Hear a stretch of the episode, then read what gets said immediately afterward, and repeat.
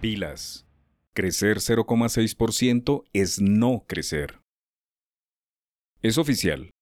La economía registró el año pasado uno de los crecimientos más pobres en su historia reciente, 0,6%, al tiempo que las expectativas para este 2024 siguen a la baja.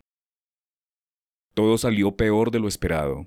La economía colombiana creció solo 0,6% durante 2023, un dato mucho menor a 7,3% registrado en 2022. Las expectativas eran que, al cerrar el diciembre pasado, es decir, el cuarto trimestre, la economía siguiera la tendencia de mejora, pero no sucedió así.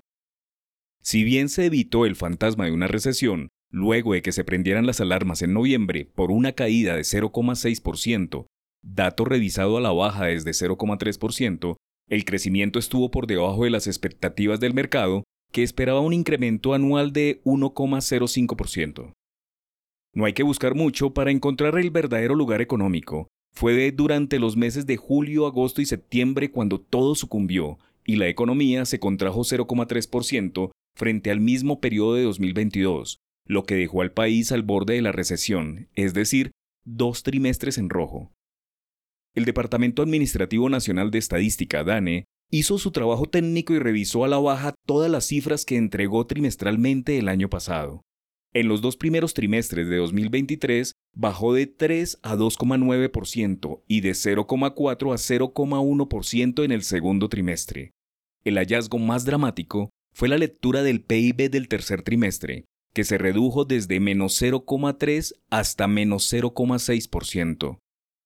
El fantasma de la recesión se evaporó, pero la economía sí estuvo por debajo de las expectativas que tenían los diferentes analistas, que iban de 0,9 a 1,2%. El mismo Banco de la República esperaba un crecimiento de 1% y el Fondo Monetario Internacional de 1,4%. Si se observa por sectores, la construcción, las industrias manufactureras y el comercio fueron las tres ramas que tuvieron mayores caídas en el año y jalonaron a la baja el PIB.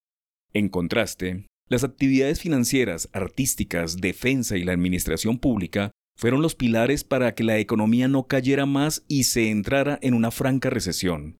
Una de las razones de la caída de las industrias manufactureras fueron las malas ventas de automóviles, dadas las altas tasas de interés y el aumento de los precios de la gasolina. El Producto Interno Bruto en cifras corrientes llegó en 2023 a 1.572 billones de pesos. Creció frente a las cifras de 2022 cuando sumó 1.468 billones y a los 1.192 billones de pesos de 2021. Se avanza, pero siempre por debajo de las capacidades que tiene el país y muy inferior para satisfacer las necesidades de inversión pública, pago de impuestos y generación de empleos formales.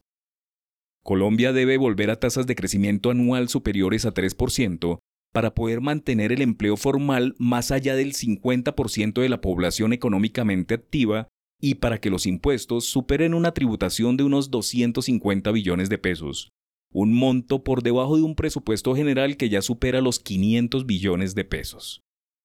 Lo peor de toda esta catástrofe económica es que hay rumores no infundados de una eventual reforma tributaria que busque reducir un déficit fiscal anunciado de 5,3%. Hoy más que nunca, el palo no está para hacer cucharas como dicta el adagio popular.